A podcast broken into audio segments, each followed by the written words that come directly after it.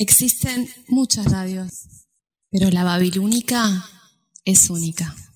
¿Querés probar? Babilónica, tu radio, tu compañía.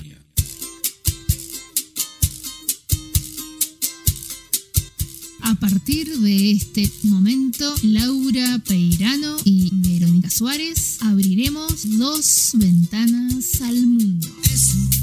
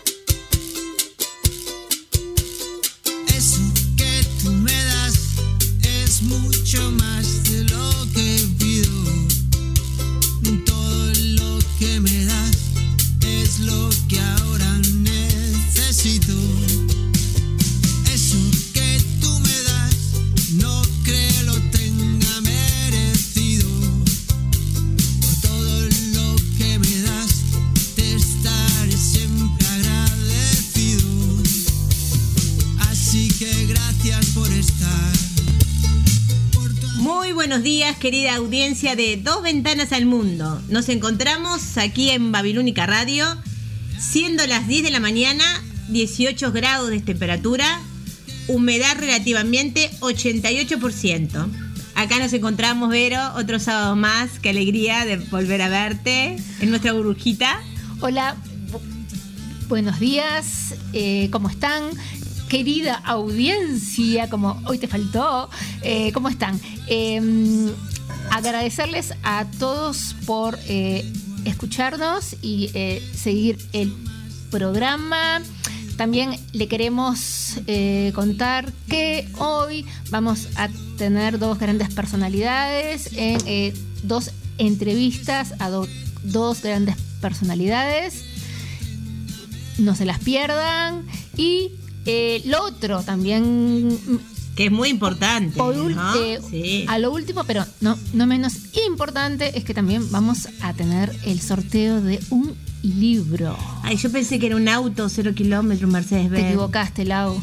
¿Va a haber escribana? Obviamente, Ah. ante escribano público como debe ¿Y se ser filmar? y filmado Bueno, y ah. subido a las redes sociales Bueno, bien. para que exista la mayor transparencia posible y no quede lugar a dudas. Por nosotras dos nunca va a quedar este lugar a dudas, pero eso ni que hablar. Eh, Dame un poquito, Laura, eh, permíteme un un segundito. Eh, para poder participar en el sorteo, les pedimos que se comuniquen al 092-819-901. ¿sí? Así ya los vamos anotando. Eh, si quieren, pueden poner su nombre y ya está. O su cédula de identidad, no le pedimos su edad. Este, otros medios de comunicación, correo, nuestro correo electrónico es dosventanasalmundo@gmail.com. Bueno, este programa va dedicado a una compañera, este, queridísima compañera de, de Derecho, eh, Iris, eh, que por desgracia por el COVID ha eh, perdido a su madre, así que te lo dedico a vos, compañero, compañero, un abrazo grande y mucha fuerza. Sí, bueno, con los saludos. Ayer me crucé en el ómnibus y por suerte me avisaron, porque yo no veo nada sin lentes. Me encontré con Maite, esta divina niña, la hija de eh, Laura y Álvaro, que por suerte la persona que iba con ella me, este, me conoció por la voz y me saludó. Eh, divina Maite, me comentó de las vacunas y todo. Eh, un saludo para todos ellos. También eh, para Carmen, Cristina, Rodrigo y Matías de Villa Biarritz. Eh, también a Roxana Dorta, a Solange y a Silvia y a toda la family de Rivera y a todos reitero, a todos aquellos que nos están escuchando, ya sea que nos escriban o que no nos escriban. Bueno, esperemos este eh, que nos escriban eh, a nuestros a nuestro celular de la radio 092 819 901. Saludos también le quiero mandar a las este, a las ninfas, al grupo de las ninfas, a las divas del, a las chicas del Toledo, las divas de Toledo, como le decimos nosotros.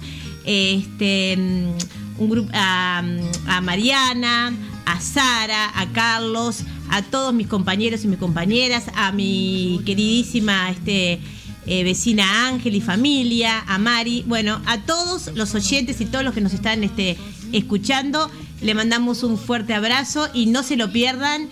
Se- Quédense sintonizados en donde, Vero. El, el Dos Ventanas al Mundo por la Ba- Babilónica Radio y que quede claro que, de, que hoy salimos desde otro estudio. ¿Desde dónde? De Depinar de él.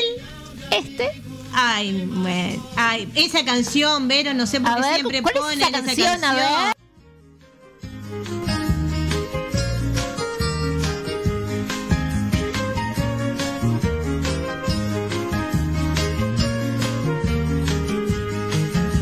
Quero apenas um vento forte, levar meu barco no rumo norte e no caminho que eu quero dividir. Bueno, recién estaba comentando Verónica eh, que hoy este, tenemos el, el lujo de tener este, a dos personalidades muy importantes en, en nuestro país, en el que nos van a, a dele- a dele- deleitar con su sapiencia, ¿no? con su sabiduría. Bien, eh, el 16 de abril se conmemoró, ¿sabes lo que, Vero? A ver, dime. El Día Mundial de la Adopción. No, el Día Nacional. Sí, nacional, pero también mundial también. ¿Sí? En sí, en muchos Ah, países también perdón. se festejó. Pero sabes, este es un acto de amor la adopción, ¿no? Qué lindo.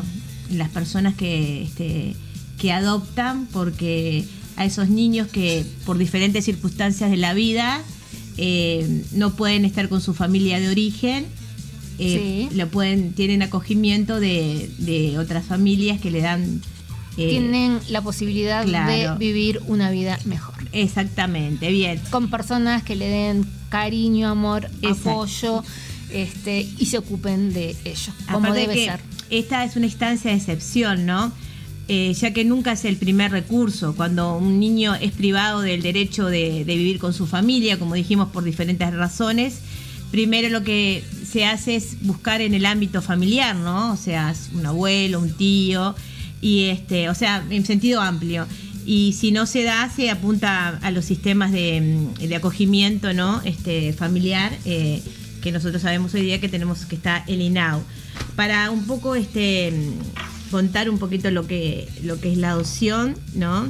Bueno, en nuestro país este, la adopción evidentemente está eh, en el artículo 137 del Código de la Niñez, lo define como eh, es un instituto en el cual los niños y adolescentes eh, tienen la posibilidad eh, y el derecho de estar con, una, con una familia y ingresar con todos los derechos como si fueran tantos hijos Nat- naturales matrim- como o matrimo- matrimoniales o extramatrimoniales, ¿no? Exacto. Según este, la pareja esté casado, no, porque sabemos que la adopción hoy en día no solamente se da este, como la ley este, anterior, que solamente eran para personas que estaban este, unidos en matrimonio, sino Y de distintos sexos. Claro, hoy día sí este, pueden adoptar las personas este, de, este, heterosexuales, homosexuales, este, también personas solteras y viudas.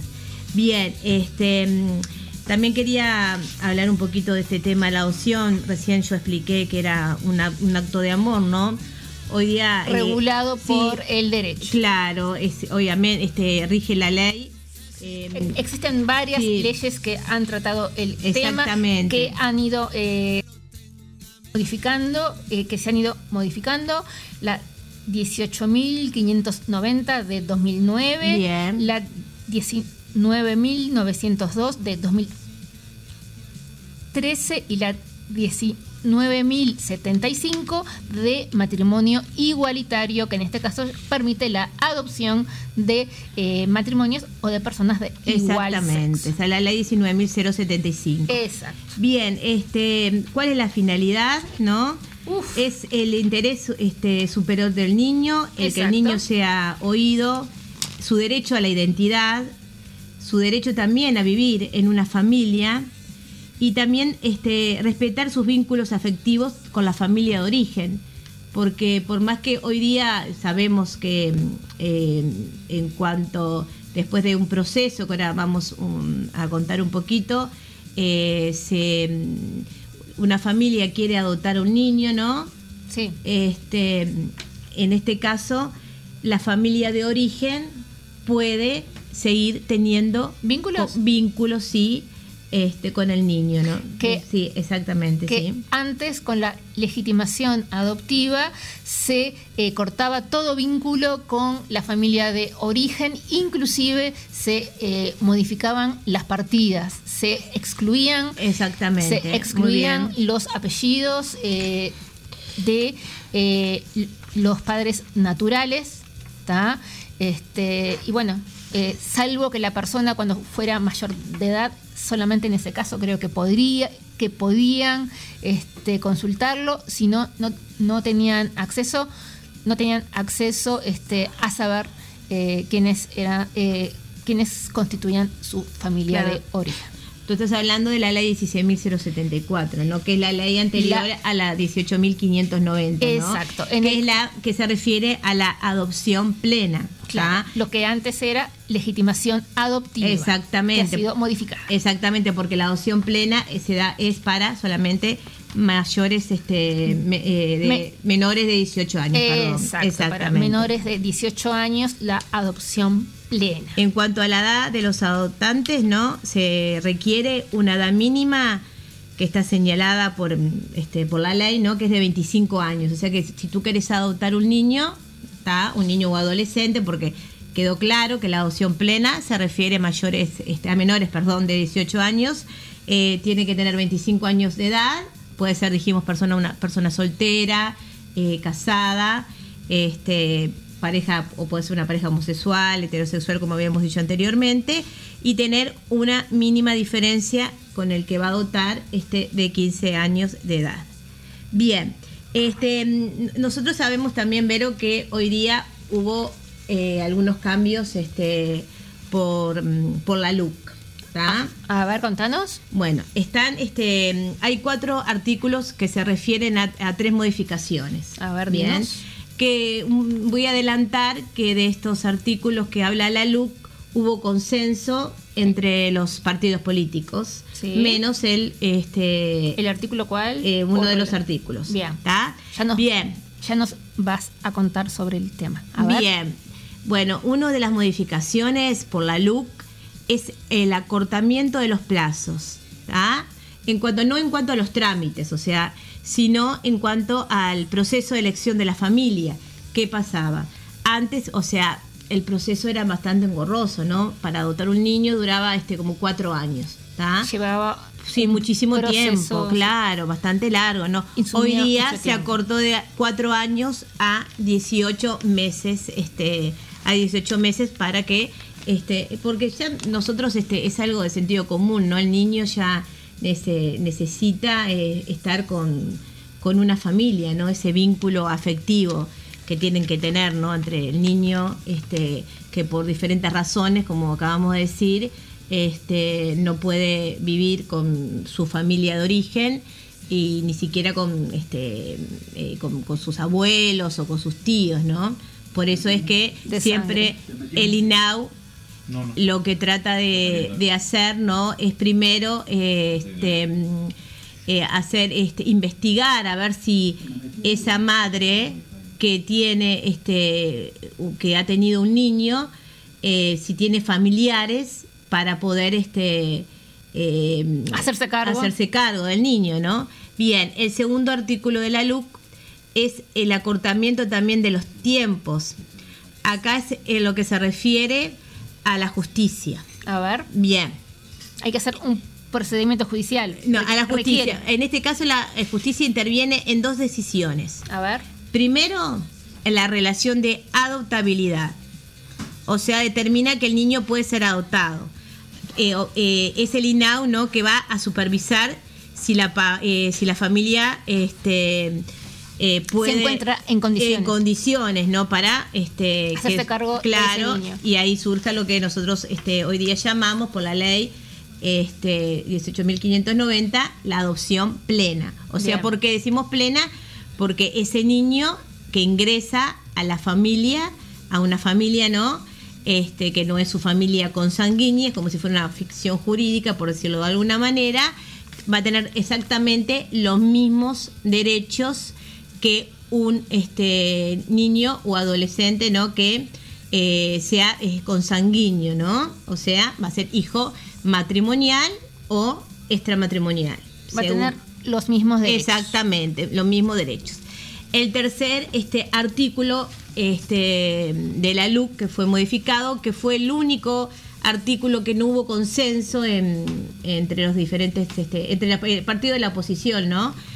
Es la posibilidad eh, de que los jueces se advierten que hay una situación de hecho este, eh, que se hace, eh, en el caso, por ejemplo, cuando hay lazo de familia, se pierden lo que, digamos, el proceso de, mm, se decreta la adopción más allá del proceso de elección que hace el INAU. O, so- o sea, voy a explicarlo un poco más para Sí. que se entienda, ¿no? A ver. Bien. Acá, bueno, nosotros sabemos que a la adopción, ¿quién va a intervenir? Bueno, está el INAU, que es el que hace el seguimiento. Bien. Bien, el seguimiento a las familias ¿tá? que quieren adoptar a un niño, ¿no? Bajo el régimen de adopción plena. Eso primero, ¿está? Bueno, acá en el tercer artículo hay una situación, de hecho, estaba diciendo, en el cual el juez, este, en el caso que eh, eh, ve que la familia que lo quiere adoptar eh, ya ha logrado un vínculo afectivo Con con, ese el- niño, sí. con ese niño, ahí si no espera la más allá de la elección cada INAU, ya en este caso decretaría, ¿no? la adopción plena. El juez ya directamente. Exactamente, el juez directamente lo decretaría, ¿no? O sea, este, le exige al, eh, al juez en el marco de una tenencia legítima siempre a favor del niño, ¿no? Bárbaro. Bien, y sabemos bien también eh, que los propósitos para adoptar es para que ese niño pueda o, este, tener todos este En pos eh, del bienestar. del bienestar. de- del niño. Ese es uno de los objetivos, ¿no? Eh, el interés su- superior del niño que logre su pleno desarrollo, ¿sí? Eh, bueno, eh, las familias adoptantes eh, asumen toda la responsabilidad en relación a esos niños y, adolescen- eh, y adolescentes, perdón, y eso, justamente, ¿no? Para que encuentren y tengan toda, todo ese cariño, contención, todo lo necesario para su pleno desarrollo. Si querés, vamos a los números. Bien, vamos a los números, sí, Vero. En el año 2020, ¿sí? de, ac- de acuerdo a, lo, eh, a los datos brindados por eh, el INAU, se realizaron 105 adopciones. eh, 55 de las cuales correspondieron al sexo femenino, 50 al masculino. Y se- seguimos desglosando. 62 adopciones de 62 de esas 105 pertenecieron al grupo de, de 0 a 2 años, de recién nacidos a 2 años. 37 niños entre 3 a 7 años y 6 niños de, eh, de 8 años en adelante. Además, en lo que se refiere a hermanos, se adoptaron 17 grupos de dos hermanos o pares y eh, dos grupos de tres hermanos. Eh, les reitero el número. 105 niños fueron adoptados en el año 2020. Perfecto. Y sabemos también que para adoptar, este, eh, habíamos dicho que hay un seguimiento del INAU, hay talleres, hay entrevistas con, con psicólogos, asistente social y se este, er- registra, valga la redundancia, en el registro único de adopción. Llevado por el registro de Estado Civil. Exactamente. Sí. Muy bien, hay un libro, hay un libro, hay un un libro un libro, exactamente, bien. Bueno, entonces queríamos simplemente nombrar porque nos parece un tema también muy muy sensible, este y es un acto como habíamos dicho de amor para la familia, porque sabemos que no solamente adoptan las familias que por diferentes razones no pueden tener este, un hijo, sino también eh, familias que tienen, que tienen hijos biológicos y de todas maneras este, Adoptan. adoptan, sí, eh, es, es- es muy, eh, muy noble. Totalmente de acuerdo. Acá Beatriz Viveros desde Paraguay nos comenta que en su país la burocracia que existe como que mm, lleva a que las personas se desmotiven eh, al momento de adoptar. Bueno, y bueno, acá lo que pasó es, lo que pasa que por suerte, este, eh, en consenso entre todos los partidos políticos, eh, se bajó el plazo, ¿no? El plazo de, cuatro años a 18 meses. Que eso está también es algo muy positivo, ¿no? Sobre todo para las personas que después llegan un momento de que se, este, se pasa el tiempo y a veces ya no quieren eh, no quieren seguir el trámite, continuar ¿no? con el Conti- continuar. proceso. Y otra cosa también, para terminar con este tema, eh, cuando se eh, procede a, a la adopción, ¿no? primero es lo que nosotros llamaríamos eh, la tenencia, que es por un año, la tenencia provisoria por un año, que durante ese año la familia de origen, eh, la ley lo permite, no puede reclamar Sí. a ese niño. Qué momento, ¿no? sí, terrible. La verdad que es todo un tiempo, eh, to- todo un plazo de incertidumbre. Claro, porque tiene un año en el cual no solamente está cuando digo la familia de origen me refiero a los a los padres, sino puede ser también un abuelo y siempre y cuando el INAGO a través de un seguimiento considere que, que están aptos para tenerlos, ¿no? Y el menor también con la ley este, este la ley anterior eh, eh, a los cuando tiene 15 años puede ir a registro a, a saber su identidad, ¿no? O sea, su nombre, eh, el nombre de los padres, ¿no? ¿Con la actual o con la anterior? Con la, no, con, este, con la, con la actual, porque acuérdate que la LUC solamente hizo esa- esta- estas tres Perfecto. reformas, ¿no? Muy Más bien. allá que también este, el niño, el niño o adolescente eh, puede seguir tener, eh, teniendo contacto con la familia de origen, que antes no se podía con la ley anterior, con la 16.090 no se podía. Hoy día sí, con la 18.590, este, con esa ley, puede seguir manteniendo vínculos con la familia de origen siempre y cuando obviamente este, sea en pos de, este, del bienestar emocional eh, del niño, ¿no? Que antes no se podía, ¿no? Bien. Eh, en relación a, los cambios de la LUC, eh, hay oyentes que no están demasiado a favor. Eh, son posiciones personales, eh, opiniones personales y por supuesto son todas respetables. Y vamos cerrando por acá el Sí. tema adopción, ¿verdad? cerramos por acá y le quiero mandar un beso también a mi queridísima Carolina de Solimar 2, la escrita divina, a, a Laura Toledo y a Micaela Olvaira. Les mando mis tres preferidas escritas. Les mando un beso, las amo con, con toda el alma. Eh, Polo Medina sí eh, com- comentó también. eh, él también es, eh, él tiene un programa en nuestra radio. Eh, él, también él también comentó sí que estamos todos totalmente de acuerdo que en la ley anterior, que en ép- épocas anteriores era muy engorroso terminar el trámite de la adopción, ll- llevaba tiempo, mucho tiempo y eh, mucho tiempo de incertidumbre hasta. Recuerdo eh, algún caso en que el niño tenía que ir, que presentarse ante el juez y todo, y creaba mucha angustia en la familia y sobre todo en el niño. Y también hoy día, Verónica, eh, en el caso que los niños o la familia este, no quieran eh, en periodo- no, no, no. En este, en e- durante ese año de Sí. tenencia, ¿no? Hasta Sí. que se decrete la adopción la Plena. eh, plena, ahí está. También este, pueden arrepentirse, ¿no? Por eso digo, eh, Porque no se. un no- momento de Exact- incertidumbre. exactamente.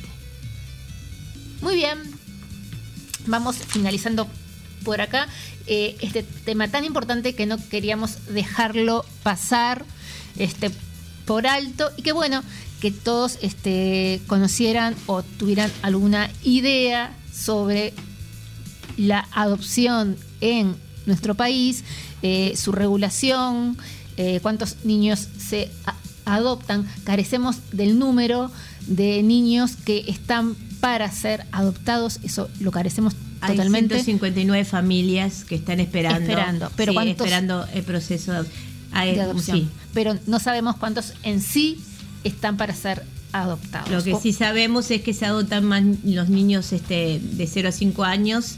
Hay más adopciones que los niños eh, que cuando sos más eh, adolescente, ¿no? Muy bien. Seguimos. Ahora, Seguimos. Que empiezo de cero, que el tiempo es humo, que el tiempo es incierto. Ahora que ya no me creo que la vida sea un sueño.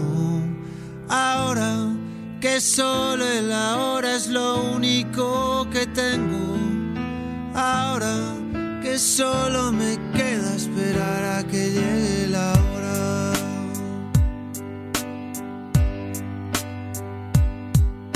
Ahora que cada suspiro es un soplo de vida robada a la muerte. Ahora que solo respiro porque así podré volver a verte. Ahora que ya no me importa que la vida se vista de negro. Porque a nada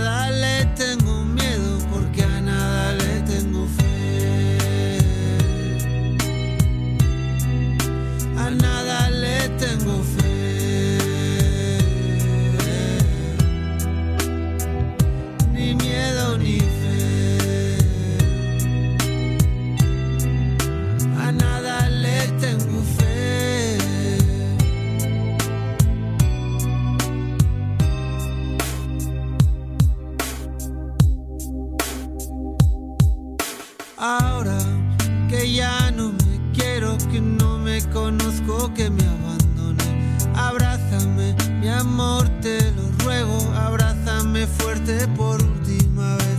Ahora que ya nada espero, ni siento, ni anhelo, ni nada me sé. Abrázame fuerte, amor, te lo ruego. Por si está fuera la última vez. Ahora que solo el ahora es lo único que tengo. Solo me queda esperar a que llegue la hora. Ahora que ya no me importa que la vida se vista de negro. Porque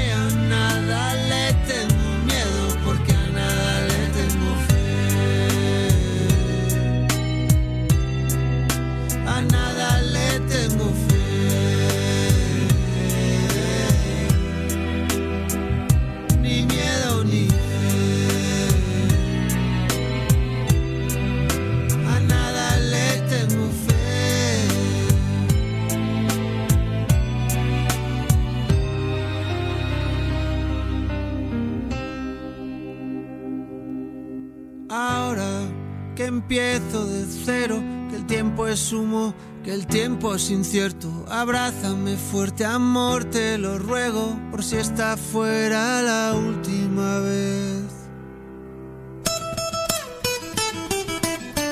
Deshaciendo Radio es más que un programa. Son voces que de distintos rincones te invitan a estar en contacto con el mundo. Un nuevo modo de entender los medios de comunicación. Soy Santiago Mampel. Deshaciendo Radio. A las 20 horas de Montevideo y Buenos Aires, la 1 de la madrugada en Madrid y a las 19 horas en Asunción y Nueva York por lababilúnica.com. I can wait another day. Hola, hola, hola. Mi nombre es Sebastián Guedes y quiero invitarte los sábados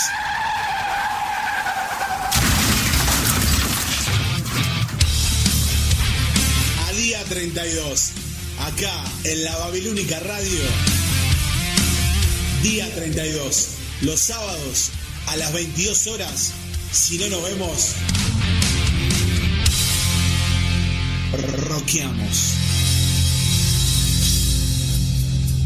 Los sábados, 22 horas, Montevideo, Buenos Aires. 21 horas, Nueva York. 3 de la mañana, Madrid. Trasnochamos, trasnochamos.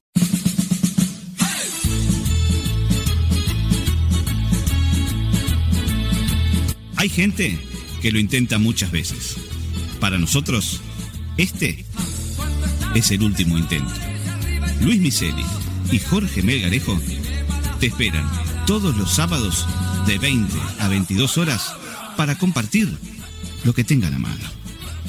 Aquí, en Babilónica Radio. Si no nos vemos, nos escuchamos.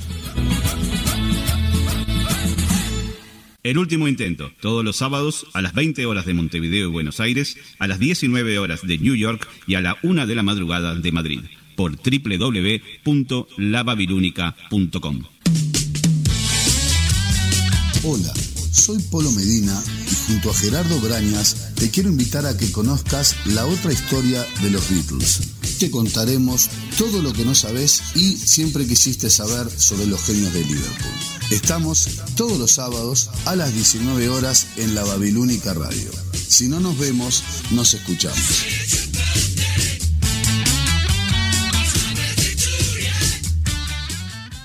Helter Skelter, todos los sábados a las 19 horas, Montevideo y Buenos Aires, 18 horas de New York y 0 horas de Madrid, en la Babilónica Radio. Si no nos vemos, nos escuchamos. Ahora que empiezo de cero, que el tiempo es humo, que el tiempo. A continuación, a continuación tenemos, tenemos la primera parte de la entrevista del licenciado en Sociología, Gustavo Leal. Lo escuchamos. Muchas gracias, Gustavo. Hola, Buen ¿cómo día. estás? ¿Cómo estás, Gustavo? ¿Estás bien? Mucho Me alegra. gusto. Mucho Bueno. gusto. Eh, yo soy Laura, este, Laura Peirano. Bueno, este. Gustavo, espero que te encuentres bien. Eh, agradecemos la presencia de, de- del licenciado Gustavo, el licenciado Gustavo Leal en nuestro programa Dos Ventanas al Mundo. Es, realmente es un honor para nosotros este, tenerlo, es un lujo y un honor tenerlo acá este, en nuestro espacio, debido a que nosotros sabemos cómo eh, que él tiene, eh, en cuanto a sus tiempos, él tiene, está muy ocupado. Así que la verdad, Gustavo, muchísimas gracias. Bueno, muchas gracias a ustedes. Saludos a Ah. todos. Bárbaro. Eh, Verónica Suárez, ya que estoy, me presento. Y eh, bueno, y Laura ya hizo su presentación.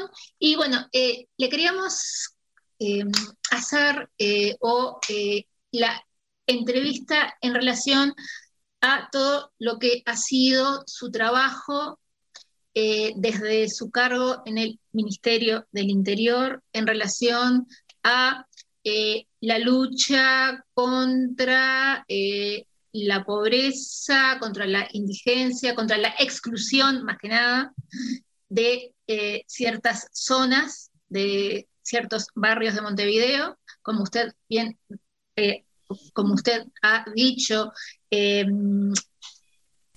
micromundos, ¿no? En que cada uno se maneja dentro de esos mundos con sus códigos, es, eh, eh, incluso lamentablemente hasta con sus propias normas, códigos.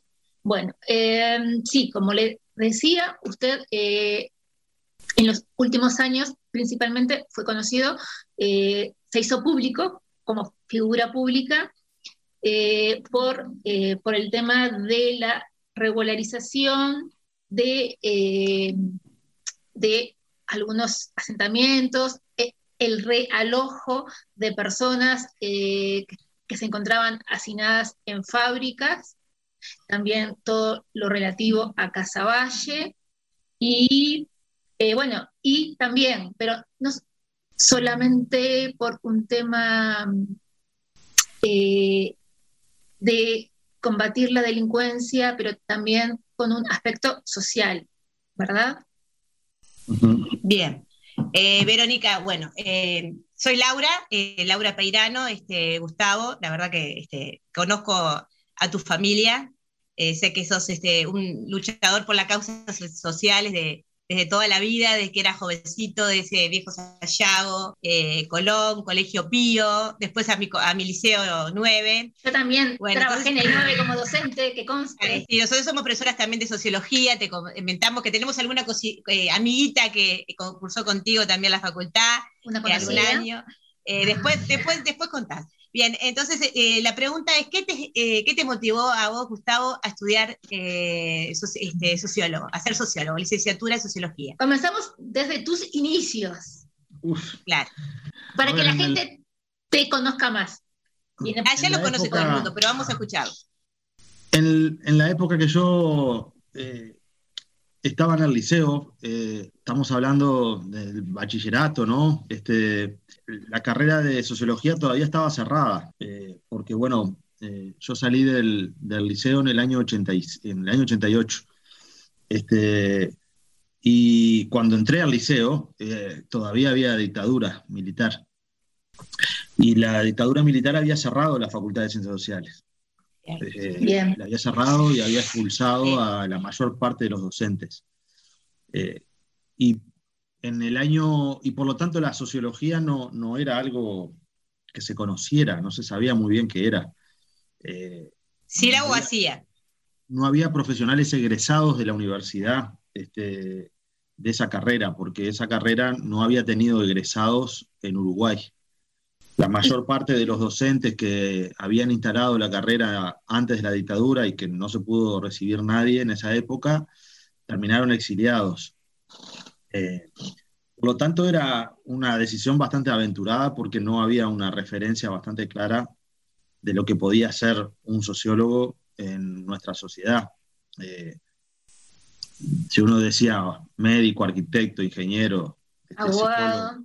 claro. abogado, eh, bueno, había una referencia de lo que era. Esto era este, una- un, un signo de interrogación, por lo menos acá, este, en, en aquella particular época, además, este, que es la salida de la dictadura.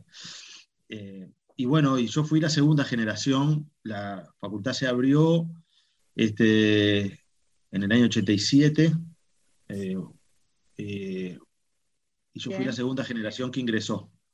Este, en aquel momento estudiábamos en la Facultad de Derecho, porque sociología durante mucho tiempo, este, y muchas de las, eh, y ciencia política también, y, este, y trabajo social, eh, eran parte anteriormente en- de la Facultad de Derecho. Por eso la Facultad de Derecho eh, todavía hoy tiene el nombre de Facultad de Derecho y Ciencias Sociales. Recién en el año 93, este, la Facultad de Ciencias Sociales se separa de la Facultad de Derecho, se habilita una nueva facultad e incluso un nuevo local, que es el que hoy tiene la facultad, la facultad nueva, Sí. eh, que es ahí en la calle Constituyente.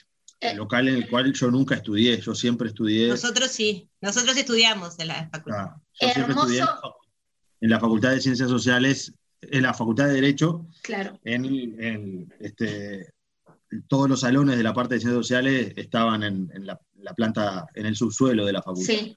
Tenía bueno. entendido, ¿no? Sí, te- tenía entendido sí, eso. Sí, yo estuve, yo llegué a estar en, los- en el subsuelo también, Me- de la eh, Facultad de Derecho. Y la Sí, actual. pero bueno, la decisión fue, fue una decisión de, de tener elementos para comprender la- el funcionamiento de la sociedad y también para, para poder transformarla, este, pero con un conocimiento científico. Y entonces, bueno, eh, me involucré directamente ahí en la facultad e ingresé y me recibí, por suerte.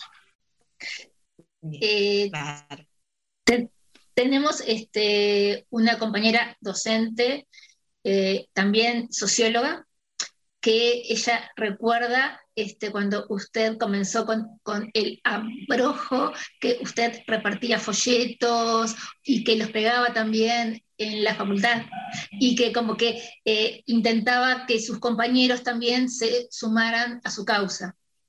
Y también a, a los estudiantes de ciencias Claro. sociales los llevaba A sus este, a la, al abrojo para que conocieran. Sí, bueno, el abrojo, eh, sí, el abrojo es una, es una institución que ya tiene más de 30 años ahora, Sí, que fue fundada en el año 88. exacto.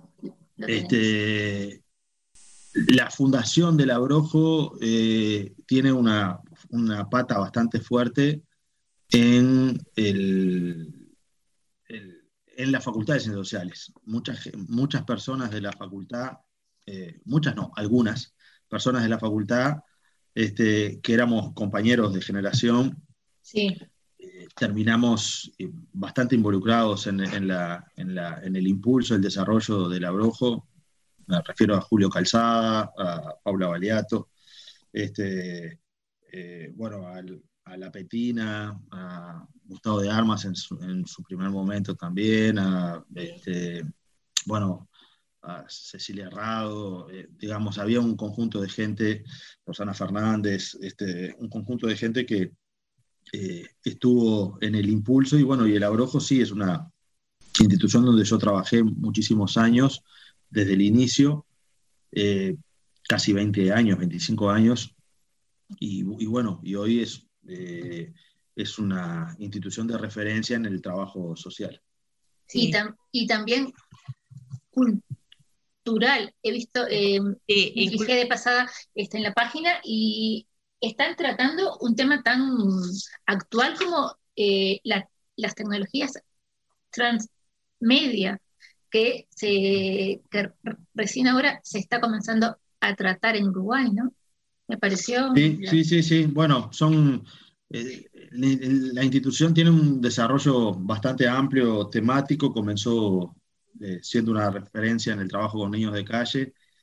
Eh, el primer proyecto de atención a niños de calle en Uruguay fue un proyecto que se inició desde el Abrojo. Este, estamos hablando del año 91. Este, Tú 1991. ganaste un premio ahí, ¿no, Gustavo? Bueno, no, no fui yo el que lo ganó, sino fue, la, fue el Abrojo. El Abrojo tuvo varios reconocimientos y varios, varios premios internacionales. Sí, muchos reconocimientos, cierto. Eh, y, y bueno, y ahí este, se fue desarrollando una institución que fue creciendo y que ha tenido una incidencia muy importante en, en el desarrollo de, los- de las políticas públicas. Bien, este, Gustavo, yo sé que vos eh, eh, te interesan y estás muy comprometido, como te dije hoy, con todas las causas sociales, ¿no? ¿Cómo visualizás al Uruguay de hoy con respecto a, a los índices de pobreza? Creo que estamos entrando en, un, en una etapa que va a ser bastante compleja para el Uruguay. Este, el impacto que va a tener la, la decisión del gobierno en particular de no atender debidamente los impactos sociales que tiene la pandemia va a generar, ya de hecho ha generado este, eh, una situación bastante fuerte. Digamos, hoy el Uruguay tiene 100.000 pobres más que hace un año y eso no es una casualidad, es una decisión, este, porque el Estado tiene herramientas para poder tener eh, sistemas de protección mucho más amplios, que implica gastar en etapas de, crisis, eh, pero que implica eh, ese gasto termina siendo una inversión a largo plazo, pues las personas que hoy caen en la pobreza, eh, la recuperación de esas personas y de esas familias y la destrucción de los espacios de trabajo formal este, que existen lleva muchísimo más tiempo en, en, este, recuperarse. Fíjense, en el año 2002 nosotros pasamos eh, de tener eh, un 11%, un 12% de, de pobres, eh, rápidamente trepamos a un 18 en dos, tres meses y después pasamos a un 40 al, al año. Sí, y, llegamos, y llegamos al 2003, final del 2003, con un 40% de personas pobres. Este, pero después, eh, el bajar la pobreza a los niveles que, existían previo a la crisis del 2002, eh, a pesar del crecimiento económico que hubo desde el 2005 en adelante, eh, demoró bastante tiempo, porque destruir es fácil, Exacto. este, romper es fácil, Sí, eh, lamentablemente. romper una pared es fácil, o es, es fácil, es más rápido que levantarla. Y además construir, eh, reconstruir vínculos sociales sa- sanos, eh, lleva políticas eh, sociales a muy largo plazo, ¿no? Sí, sí. Este, eh, bueno, ahí hay que tratar de ver también en, ese proceso la capacidad que el Estado tenga para poder responder. En el año dos- 2002 nosotros teníamos un Estado bastante débil desde el punto de vista del diseño de las políticas sociales. Eso cambió en los últimos 15 años en forma bastante evidente, pero resulta que, bueno, ahora estos nuevos 100.000 pobres probablemente vayan a ser este, bastante más eh, durante este año. Eh, ¿Por qué? Porque la, la situación se ha agravado. Las consecuencias. Y, y en particular no hay respuestas contundentes de, de sostén en el momento más difícil a las personas. Sobre, sobre todo aquellas personas que este, están en el borde de la informalidad o estaban en el borde de la informalidad y que son los más afectados. Y hay ciertos sectores económicos, además, que emplean mucha mano de obra, el turismo, la Sí, gastronomía. claro. Sí. este, Esos cierto tipo son los más perjudicados, claro. Que este, han tenido un, un impacto bastante alto. Sí, sí, sí, sí, sí, sí. En lo que se refiere este, a sus funcionarios, muchos este, eh, funcionarios, funcionarios empleados eh, en seguro de paro o simplemente despedidos, no sé. O este, jubilación en su caso, si fuera posible. Ni que hablar, lamentablemente es cierto, eh, concuerdo con usted, que a partir de este año, que el año pasado no lo vimos, pero... O se sintió menos. Exacto, este año realmente a lo largo del año se van a sentir más, eh, aún más las consecuencias, ya se están sintiendo. Ah. Lo que pasa que Y- en el- los impactos económicos de una crisis, en cualquier crisis, nunca son inmediatos. En el año 2002, eh, el cierre bancario, que fue el momento, Sí. cierre de los bancos, fue en agosto. Este, Sí, nos acordamos. y s- el, Sí. eh, el impacto, el crecimiento más alto de la pobreza fue en el 2003. Este, y todavía en el Ajá. 2004. Hacia finales del 2004 es que llegamos a ese 39%. Es verdad, sí. Eso siguió subiendo, este, porque eh, las crisis tienen un, ef- un efecto eh, que tiene como un retardo. Es decir, uno se queda sin trabajo hoy y hoy ya no es pobre. O sea, hoy, al otro día, sino que, bueno, va Claro. si tienes posibilidad, va el seguro de paro, Claro. este, y, o si no, ahí empieza a, a- o si ya se queda sin los recursos ese día, puede tener algún ahorro, vende algo. Es lo que ha sucedido. Los estudios de opinión y los estudios económicos hoy están diciendo de que el 72% de los uruguayos fueron afectados por la crisis y al menos un 20% tuvo que vender eh, algo que tenía en su casa. Este, lo cual es todo un síntoma de eh, La justamente eso es, necesidad. Claro, eso Claro. es lo que sucede, la gente se, de- se va desprendiendo, en primer lugar, de, del- de ciertos consumos que capaz que en su momento los tenía este, como, como algo adicional este, y que no es de primera necesidad. Ejemplo, el televisor cable, por ponele. Este, o eh, algún tipo, o la comida. En la comida, eh, el, el comprar ciertos tipos de carnes en vez de Y otros. empiezas a, claro. Claro, o, o el comprar cierta variedad de verduras y frutas, que eso se empieza a achicar. Este, entonces, el, el efecto no es, este, para nuestro caso, el efecto no fue el 13 de marzo, porque el 13 de Claro. marzo, No, no. cuando se decretó la emergencia, tampoco estaba muy claro si iba, qué iba a cerrar o no. Hubo, bueno, y de a poco hay ciertas circunstancias que empiezan a, se, se- se empieza a perder pie este, y se empiezan a consolidar situaciones. Este, y bueno, y, eh, ya creo que este año, con la, la no existencia de una, eh, de una situación en verano que favoreciera el empleo, este, porque durante enero y febrero tuvimos las eh, fronteras cerradas, etcétera.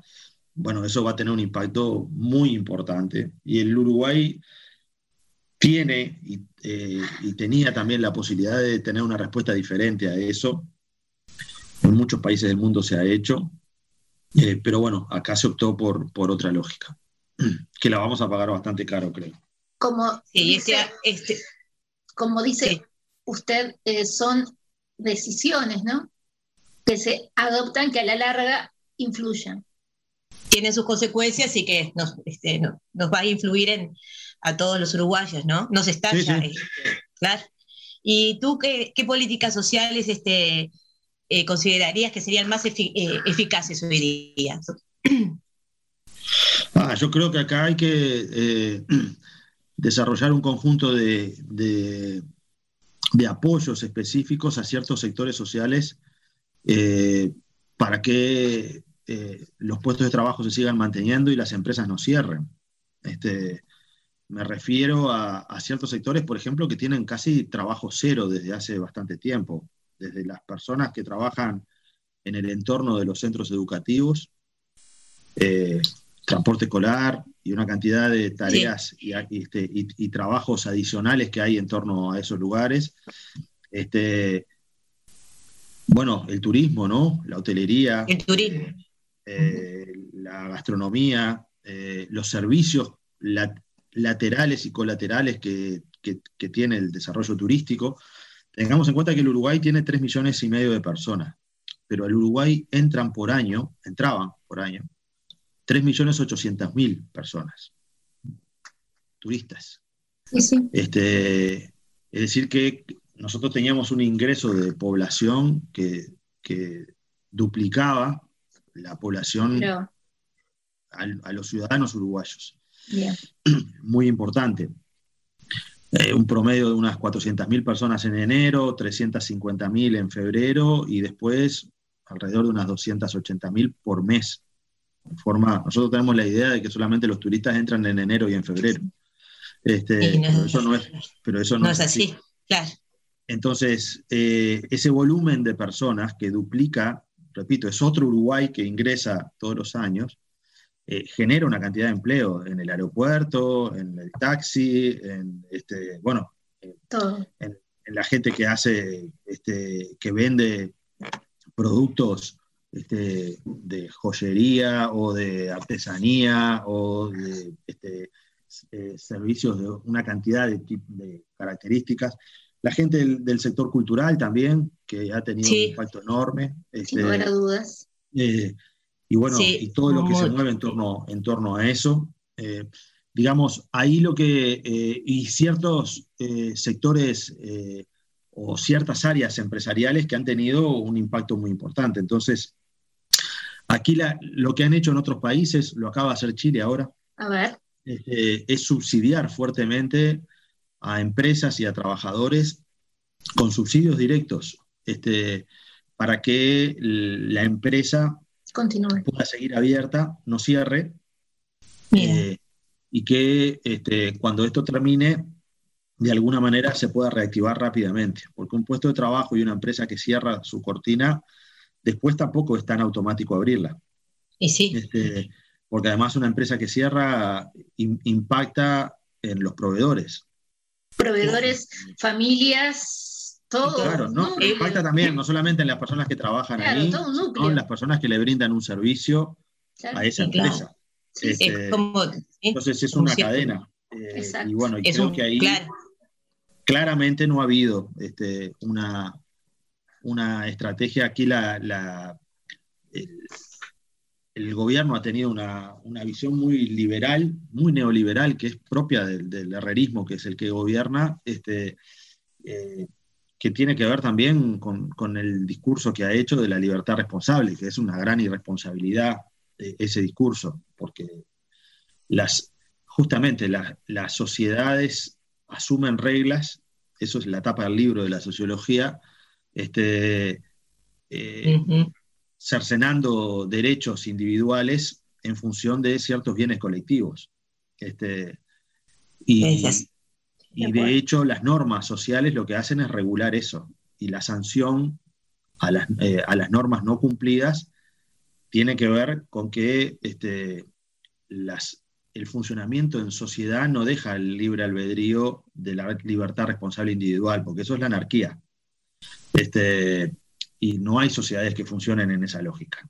Entonces, el- es un discurso simplemente la, el- la libertad, porque con la lógica de la libertad individual no tendría que haber policía, no tendría que haber Estado. Este, cada uno asume la responsabilidad que sabe lo que tiene que hacer Con su conciencia se Claro, este, y eso no es así. Esa es, ese es un argumento este, bastante liviano eh, para favorecer la- la no participación del Estado, en realidad.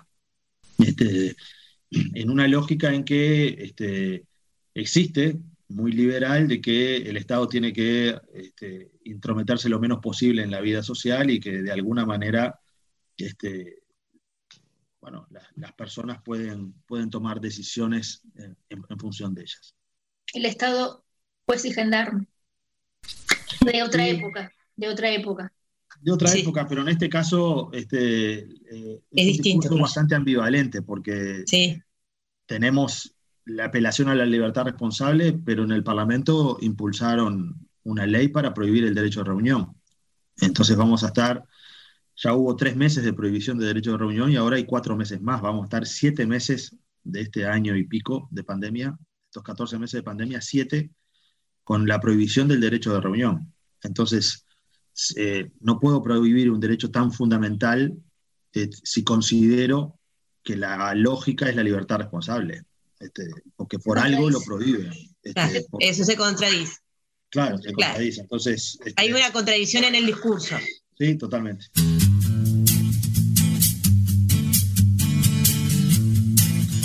Soy Beatriz Viveros. Te invito todos los domingos a compartir nuestro programa Deshaciendo Radio, aquí en la Babilónica Radio. Si no nos vemos, nos escuchamos. Resumiendo que tengo un cajón de la firma Pandora. Deshaciendo Radio, todos los domingos, 20 horas Montevideo, Buenos Aires, 1 de la mañana Madrid, 19 horas Asunción y Nueva York, por la www.babilónica.com. Hay gente que lo intenta muchas veces. Para nosotros, este es el último intento. Jorge Melgarejo y Luis Miseli te esperan todos los sábados de 20 a 22 horas para compartir lo que tengan a mano. Aquí, en Babilónica Radio. Una radio para escuchar y compartir. ¿Cómo se escuchó? ¿Bien? El último intento, todos los sábados, 20 horas Montevideo, Buenos Aires, 1 de la madrugada Madrid, 19 horas New York City, por www.lababilónica.com. Hola, soy Polo Medina y junto a Gerardo Brañas te quiero invitar a que conozcas la otra historia de los Beatles. Te contaremos todo lo que no sabes y siempre quisiste saber sobre los genios de Liverpool. Estamos todos los sábados a las 19 horas en la Babilónica Radio. Si no nos vemos, nos escuchamos.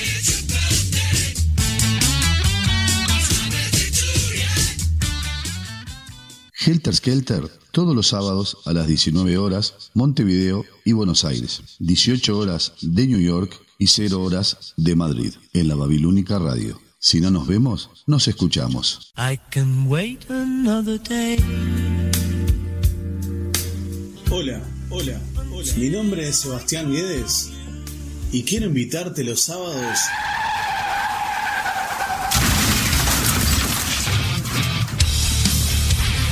a día 32, acá en la Babilónica Radio.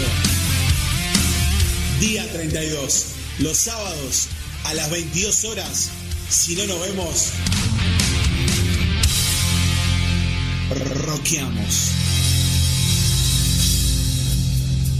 Los sábados, 22 horas, Montevideo, Buenos Aires. 21 horas, Nueva York. 3 de la mañana, Madrid.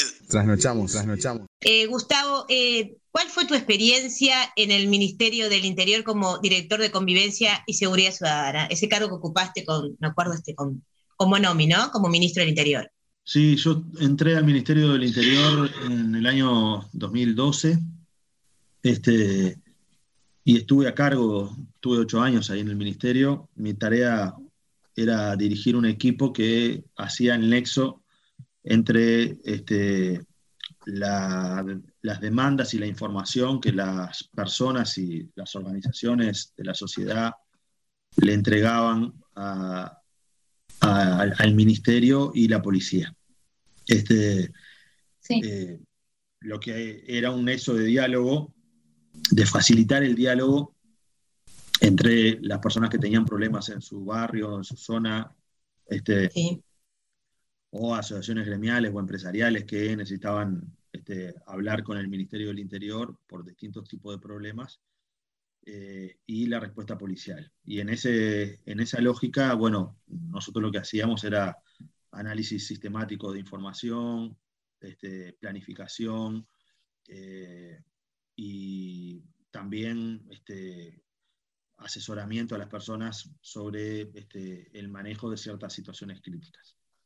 Bien, bien. Sí, Eh, usted pero- fue la cara visible mm, tanto del Ministerio del Interior, pero este, además de, eh, de otros ministerios y del gobierno en sí.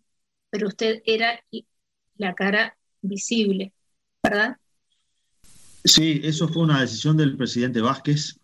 Eh, en determinado momento se tomó la decisión por allá por el 2017 de que había que hacer una serie de intervenciones eh, integrales eh, con todo el Estado impactando en determinadas zonas.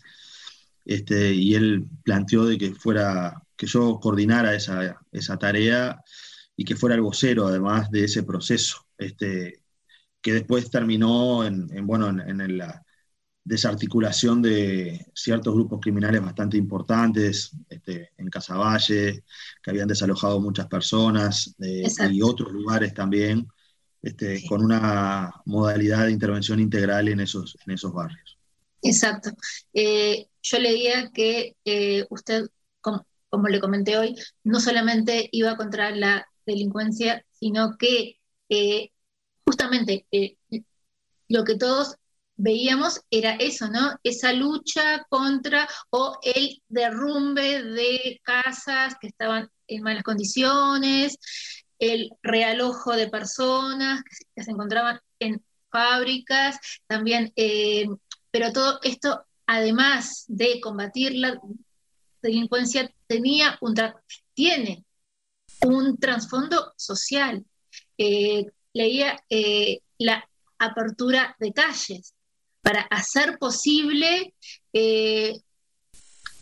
y para evitar este, ciertas acciones o el accionar de esos grupos, ¿no? Ujú. Me Sí, ahí la, la estrategia fue una estrategia integral, como dice usted. Sí, que, que tenía, que tiene un fundamento conceptual Claro. bastante largo, este, pero que básicamente asume la idea que los problemas de seguridad, este, o que la, que la contracara de la seguridad no, no es la inseguridad, este, eh, sino que la contracara de un proceso de inseguridad pública tiene que ser la convivencia. Este, eh, es decir, que cuando hay procesos y problemas de inseguridad pública, la respuesta no solamente puede ser policial, este, sino que Exacto. tiene que ser una, una respuesta diferente. Eh, en determinados lados, la- los problemas de seguridad se inician por la falta de iluminación en las calles en determinado barrio, por la dificultad de acceder a, a determinadas zonas con una ambulancia, este, por los problemas eh, de eh, falta de servicios públicos en muchos de esos lugares. Entonces, bueno, ahí es donde este, tiene que haber una intervención del Estado que sea este, integral. Está- Estábamos hablando, este, eh, Gustavo, de todo este, de tus ideologías, ¿no? De, del viejo eh, del viejo valle, ¿no? Que tú eh, eres defensor del segundo gobierno eh, de, de Valle. Estaba comentando Verónica, si querés eh, redondearle un poquito a Gustavo lo que estabas diciendo. No, claro, que he, he leído que usted este, se manifiesta como eh, partidario o que este, eh, a favor de las políticas vallistas del segundo Gobierno go- de Valle. gobierno de Valle, en que hubo de- grandes obras sociales que, eh, bueno, que influyeron en el contexto social, la apertura de, de avenidas. No, incluso nosotros como, incluso nosotros como docentes también, Vero. Sí, te escucho. Pero como nos- docentes, nosotros también, este, docentes de Derecho y de Sociología, reivindicamos este, las políticas eh, sociales de- del segundo gobierno de, de Valle, ¿no? Eh, y como estábamos también hablando, como dice eh, Gustavo Leal, eh, que la pobreza no es digna. Y estamos totalmente de acuerdo este, contigo, este, Gustavo, antes de finalizar este, la entrevista que nos has dado. La pobreza es digna, sabemos que vos no sos una persona para No nada es- dogmática, ¿no? No es digna. No es dogmática. Eh, Esa frase de él me quedó, este, que de- eh, desde la universidad aprendió a no ser dogmático y, y eso está es bien, está muy bueno. A nosotros también nos pasa lo mismo. Escu- Sabemos, tratamos de escuchar las diferentes opiniones y de ahí este, eh, confiar, ¿no? Por eso hay siempre que escuchar este, muchas fuentes.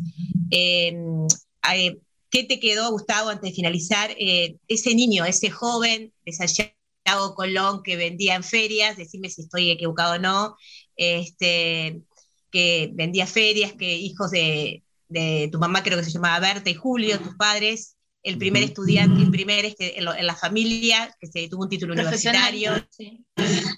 Y, eh, ¿Qué siente hoy ese chiquilín, ese joven de Sayago, al joven de ahora, ¿no? Porque ahora sos joven, Gustavo. ¿Y qué ves, este, qué va a pasar en, en el Uruguay dentro de 5 o 10 años? Para terminar la entrevista. Eh, la- perdóname, discúlpame. Sí. La pregunta en sí es, ¿cómo te gustaría que fuera el Uruguay? ¿Cómo te, te gustaría visualizar al Uruguay en los próximos 10, 15 años? En realidad. Bien. Bueno, a ver, en primer lugar, este, yo de, la, de mi época de infancia, que ya, tiene algunos años, este, recuerdo una, una vida este,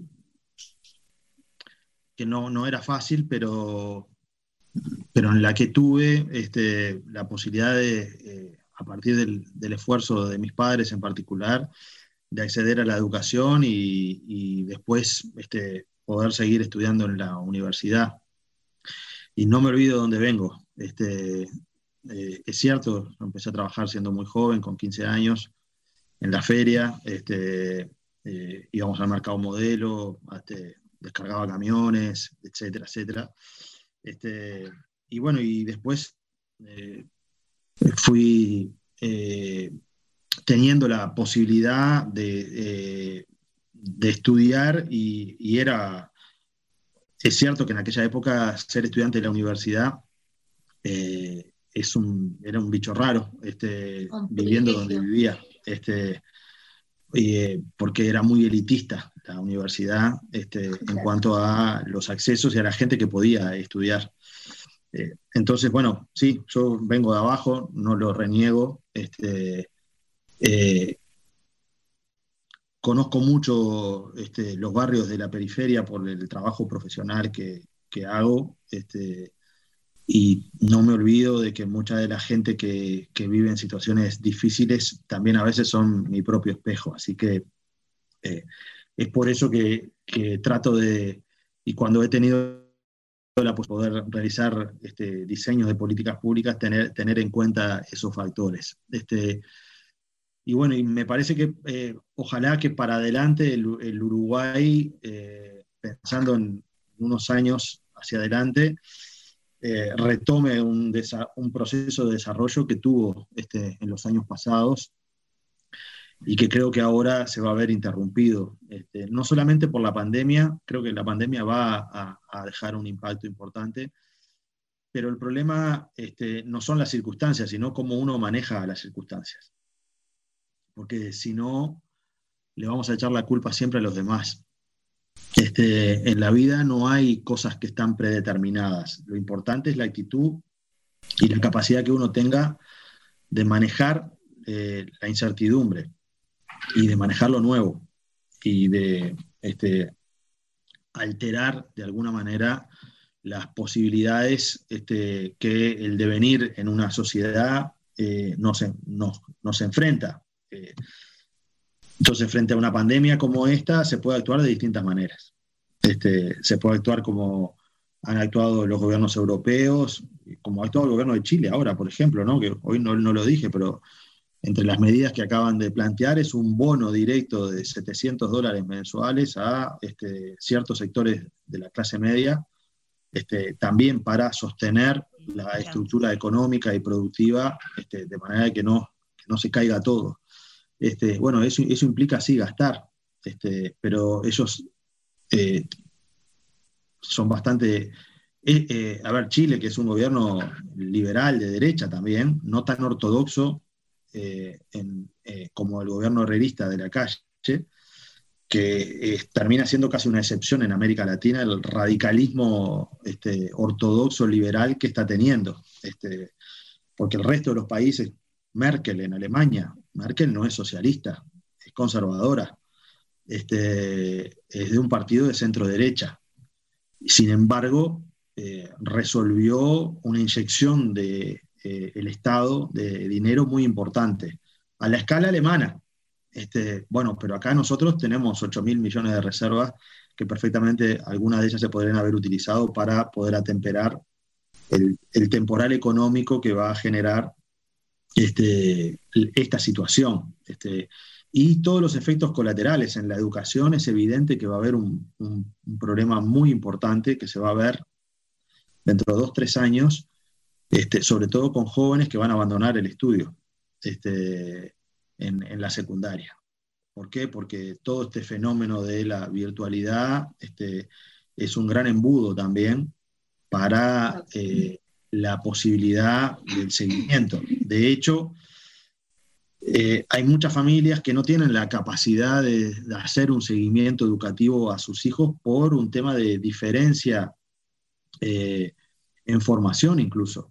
Sí, sí, y que hablar. Familias cuyos padres y madres que no terminaron la escuela, a veces el niño está en el liceo y, y le, le, dice que tiene un problema con un ejercicio de matemática y los padres, el entorno familiar no, no, no, sabe. Este, por lo tanto, eh, es por eso que la presencialidad y el aprendizaje en pares este, es tan importante. Mm. Cuando uno, eh, bueno, fruto de la pandemia, ahora eso se rompe, pero tampoco hay un esfuerzo importante de poder haber desplegado, bueno, no sé, mayor cantidad de docentes. En, este, en pandemia, el modelo de la virtualidad, bueno, tiene, tiene que existir porque esta, es una restricción sanitaria pero uno podría tener este, una estrategia de eh, mayor impacto con, estas herramientas, ten, teniendo grupos más chicos, teniendo más docentes que hagan seguimiento virtual a determinados alumnos, este, así como existían las clases de apoyo, bueno, que tienen que haber en estos momentos mucho más clases, clases de apoyo virtuales también, o sea, un conjunto de baterías eh, pedagógicas, de instrumentos pedagógicos, este, y también de, de nueva didáctica este, para eh, manejar el aprendizaje a través de las plataformas virtuales, que no es una conferencia como esto, una clase no es esto. No, este, no funciona eh, así. Entonces, lo que va a haber ahí es que hay una cantidad de personas que se van a desenganchar del sistema. Este, sí. Pasó el año pasado, Gustavo, nosotros somos profesores, este, uh -huh. manejamos también eh, la virtual. Ay, Laura. Y, y, han dejado muchos alumnos de, de, concurrir, y este año va a pasar lo mismo, seguramente. Sí, sí, totalmente. Y eso va a tener un impacto después.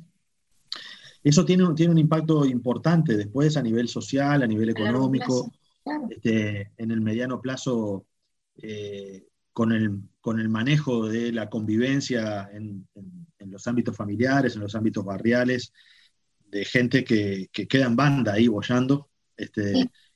y que, que, ahora ni siquiera va a la puerta del liceo, ¿no? Este, porque tampoco hay liceo. Entonces, bueno, eso va, va, va a tener este, impactos importantes este, sumado a que una, pandemia de este tipo en el mediano plazo también, en el corto, pero también en el mediano plazo gener, genera secuelas este, psicológicas importantes, de angustia eh, y, de problemas de relacionamiento que en, el mundo adolescente eso va a tener una, una, eh, una traslación bastante importante. Yo creo que todavía no, no hemos visto...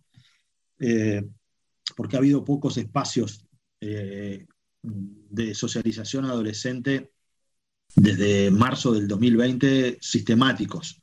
Este, pero cuando las clases en algún momento, probablemente el año que bueno. viene, se, se, vuelvan normales, este, ahí nosotros vamos a empezar a mirar y a ver el cambio que estos dos años han generado este, en, esas, en esa generación. ¿no?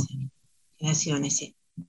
Lamentablemente. Como es. Lamentablemente, ¿no? Nosotros, sí, nosotros lo visualizamos de la misma manera que vos, eh, lo pensamos así, más como docentes este, de educación secundaria y de UTU, estamos este, muy preocupados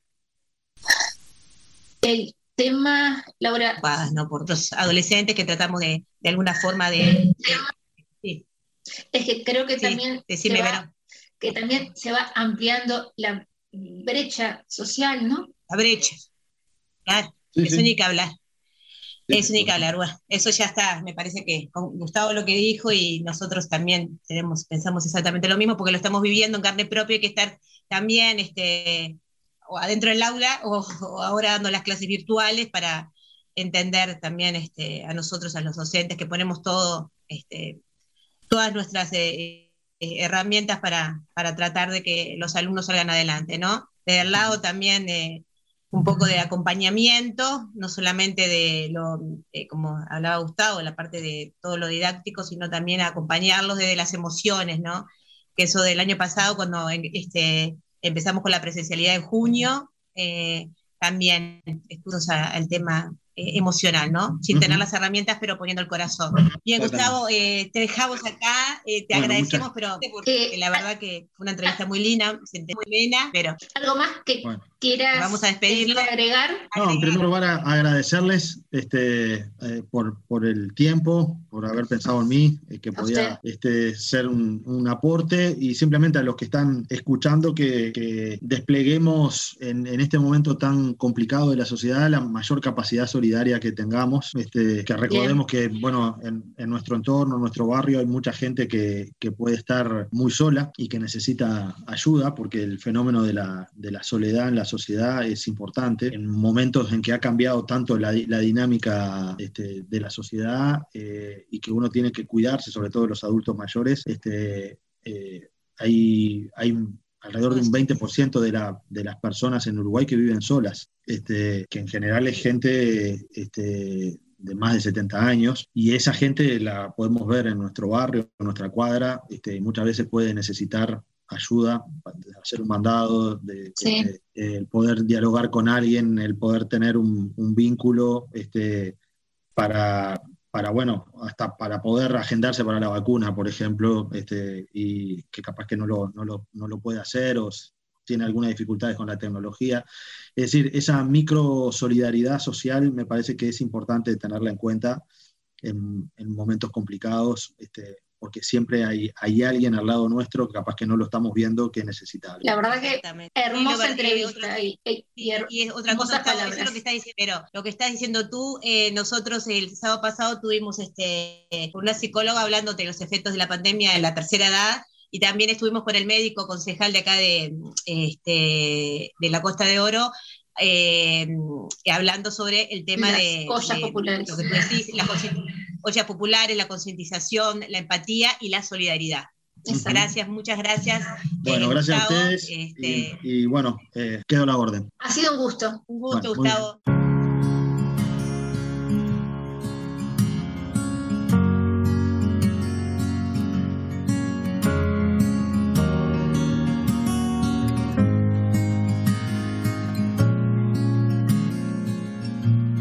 Un día de estos tendré que abrazarte más fuerte.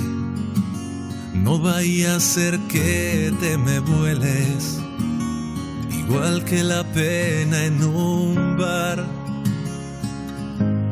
Un día de estos tendremos que vernos a oscuras. La piel no conoce otra forma para ir resolviendo las dudas. Yo sé que solo es miedo, fantasmas de la infancia. Tú intentas arrojar tu corazón por la ventana, luchar contra el deseo en plena madrugada.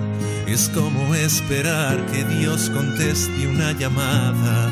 Tu piel me la regalas, el alma continúa anestesiada. Si quieres yo te cuento las cosas que te pasan cuando abres al amor dejando la cadena echada. Comprobarás que todas las cosas que no hacemos después son esas mismas cosas que echarás de menos. Quiero follarte lento, mirándote a la cara, leer tu cuerpo en braille con las luces apagadas.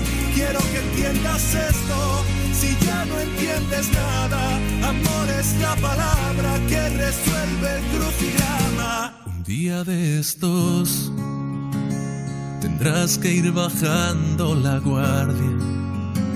Las cosas que otros te hicieron son cosas que ya no te pasan. No sabes bien el viento que ha de mover tu falda, si dar un paso al frente o 50 hacia tu espalda. Te digo, solo es miedo, fantasmas de la infancia, amantes que vinieron pero no buscaban nada. Tu piel me la regalas, el alma continúa anestesiada. Si quieres yo te cuento las cosas que te pasan cuando abres al amor dejando la cadena echada. Comprobarás que todas las cosas que no hacemos después son esas mismas cosas que echarás de menos. Quiero follarte lento, mirándote a la cara, leer tu cuerpo en braille con las luces apagadas. Quiero que entiendas esto, si no entiendes nada, amor es la palabra que resuelve el crucigrama.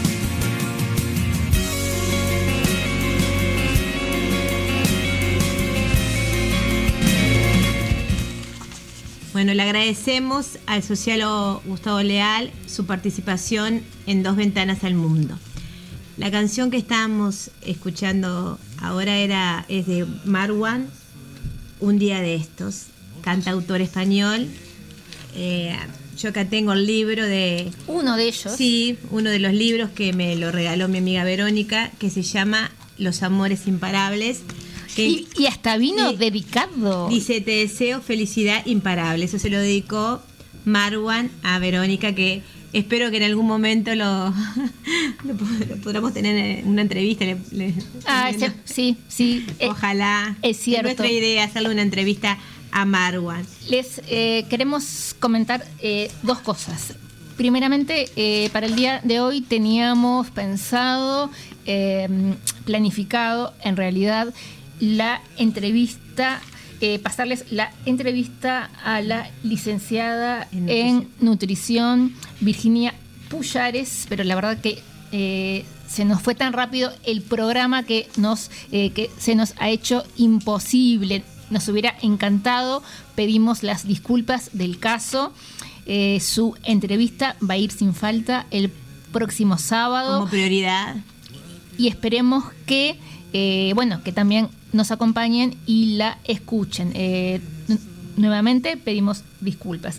Y lo otro, que el libro que estamos eh, sorteando se llama, es eh, sobre el sentido de educar del profesor eh, Pablo Romero Pablo- García. Pablo Romero García. Bien, nuestra línea de comunicación son 092 819 901, correo electrónico, dos ventanas al mundo, arroba gmail.com.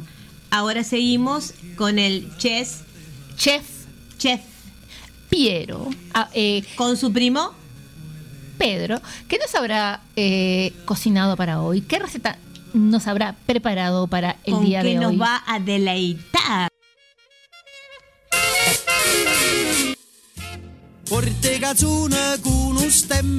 Buongiorno cari amici di Due Finestre al Mondo, io sono Cespiero e oggi perché un amico ci ha chiesto per un messaggino su una buonissima salsa che si chiama pesto. Il pesto è genovese e ora il mio cugino Pedro vi spiegherà un po' su questa salsa. Buenos días, queridos amigos de Dos Ventanas al Mundo. Buenos días, Laura. Buenos días, Verónica. Como decía el Chespiero, respondiendo al mensaje que nos envió nuestro gran amigo Anesley, le paso a contar un poco sobre el pez. Todo surgió en Génova, aparentemente en el siglo XIV, donde había una preparación que usaban los marineros que salían a pescar por largo tiempo y llevaban una suerte de pesto, que era solamente ajo triturado y aceite de oliva. Esta salsa la llevaban para condimentar cualquier cosa que llevaran para comer, porque por otra parte no se echaba a perder, dura mucho tiempo sin refrigeración. Poco a poco el pueblo lo fue adoptando y le fue haciendo modificaciones hasta que se logró el pesto tal cual lo conocemos nosotros. El tradicional pesto genovés lleva albahaca, ajo, piñones, parmesano y aceite de oliva. En nuestra región se cambió los piñones por nueces, que le quedan muy bien. Al ser una salsa que no lleva cocción, es muy fácil de hacer con pocos utensilios y que es utilizada en todo el mundo. Por supuesto que tiene sus admiradores y sus detractores, pero la cocina moderna se ha encargado de ayudar a sus detractores a que sean un poco fan de la misma, dándole la posibilidad de hacerles modificaciones, ya que la imaginación en la cocina lo puede todo. Es por eso que los nuevos chefs no solo han comenzado a utilizar el pesto en diversas preparaciones, desde brusquetas, utilizándolas para una lasaña o para hacer una vinagreta acompañado con otros elementos, para condimentar alguna salsa, incluso para marinar algunas carnes que luego irán a la parrilla. Por otro lado, hay otros chefs que han comenzado a variar sus materias primas, cambiando, por ejemplo, la albahaca por tomates o tal vez mezclando anchoas con un poco de ajo y parmesano, dándole una textura un poco más fuerte y salada. Y las variantes son muchísimas. Por eso es importante que los detractores de esta salsa que es tan versátil y tan fácil de hacer, busquen la posibilidad de encontrar los elementos que hagan que este plato también los conforme. Los cocineros y chefs de la vieja guardia dicen que el verdadero pesto se debe hacer en un mortero, sea de madera, sea de mármol, y la preparación es siempre la misma. Primero triturar los ajos junto con las nueces o los piñones y luego poco a poco ir agregándole el aceite y la albahaca. Hoy día con la practicidad de las nuevas técnicas de cocina tenemos un mixer o una licuadora que nos facilita muchísimo el proceso de creación de esta exquisita salsa. Por lo que yo les recomiendo para que sea muy fácil de hacer y que todos tengan la posibilidad de tener en un frasquito en la heladera para ocasiones en las que te puede sacar de un apuro sin duda, tener pronto este pesto.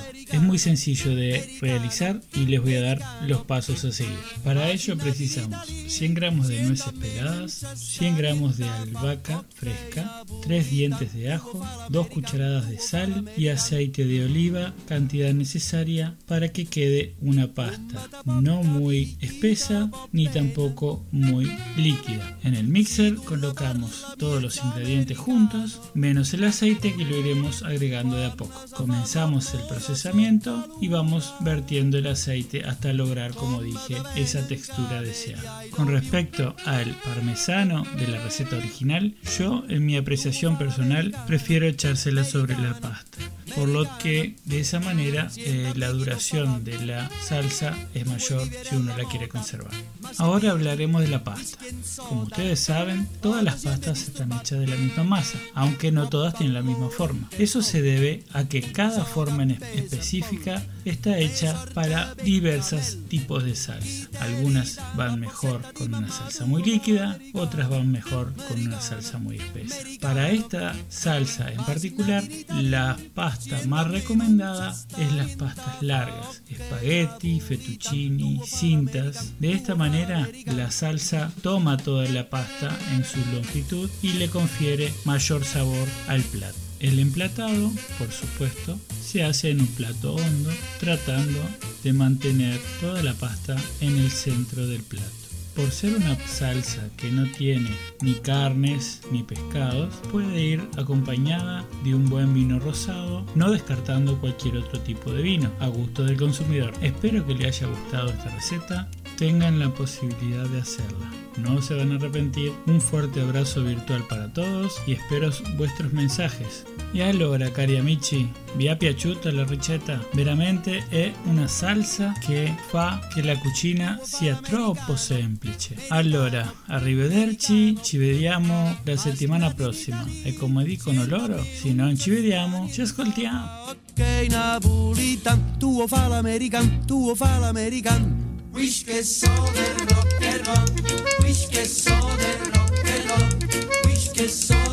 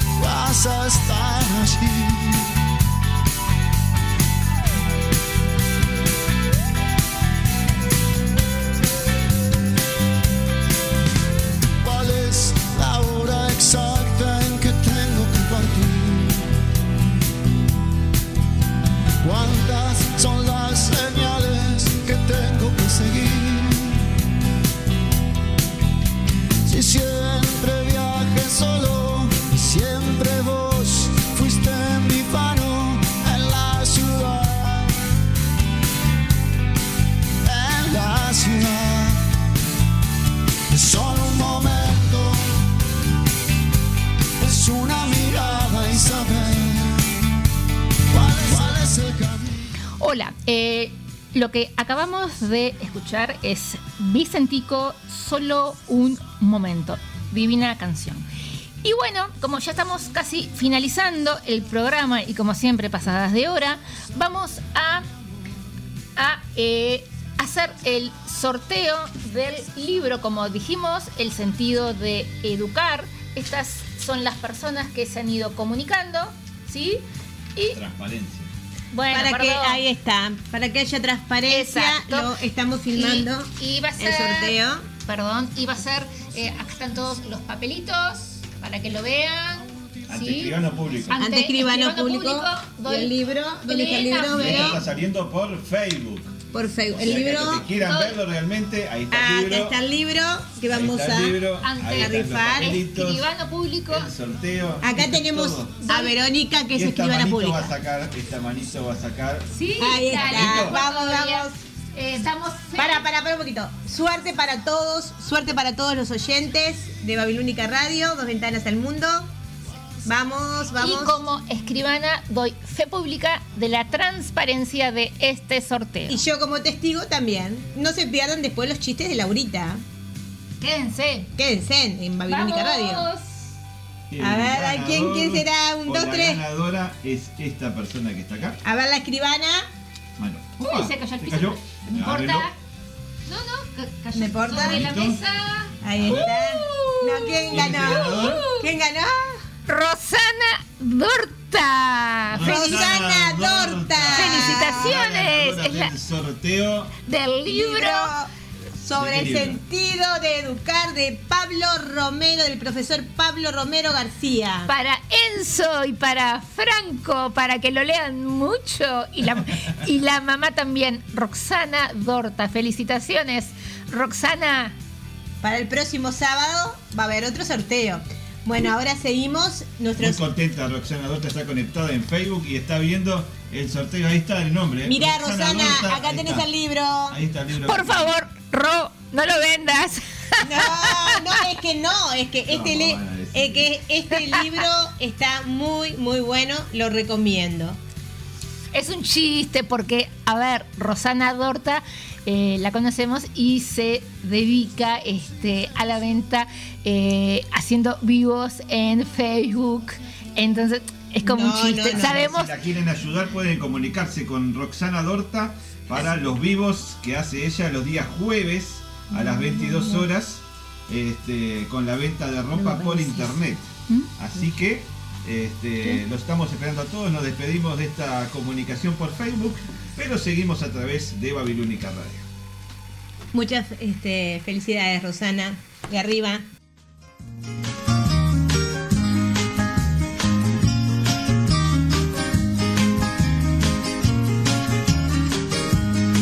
Eu quero apenas olhar os campos, eu quero apenas cantar meu canto. Eu só não quero cantar sozinho, eu quero um coro de passarinhos. Quero levar o meu canto amigo a qualquer amigo que precisar. Eu quero ter um milhão de amigos e bem mais forte poder cantar. Eu quero ter um milhão de amigos e bem mais forte poder cantar.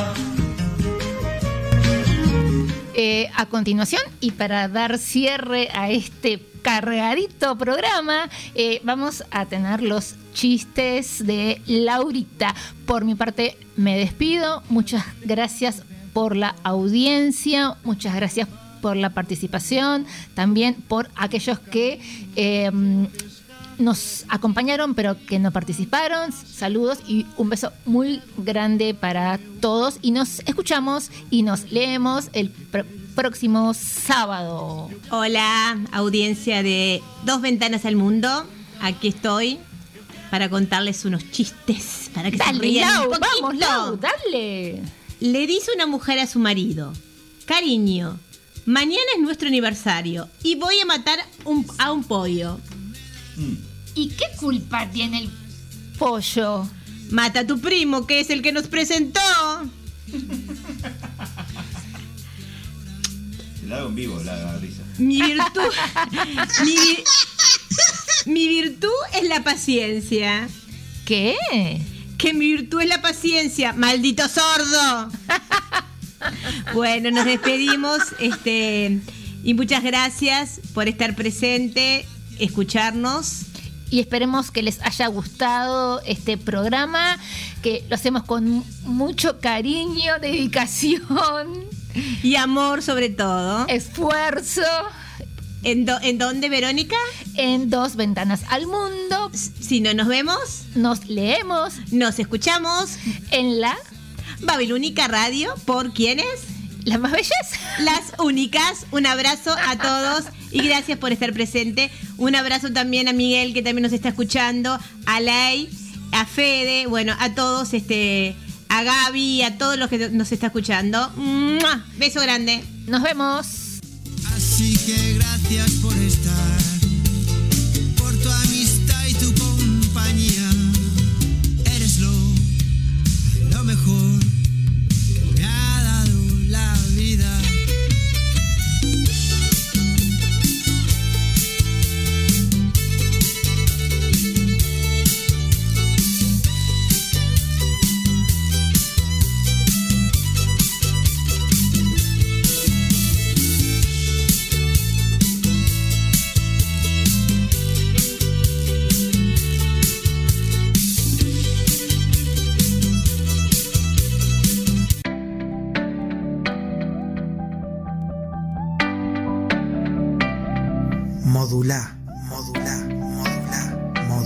tus oídos.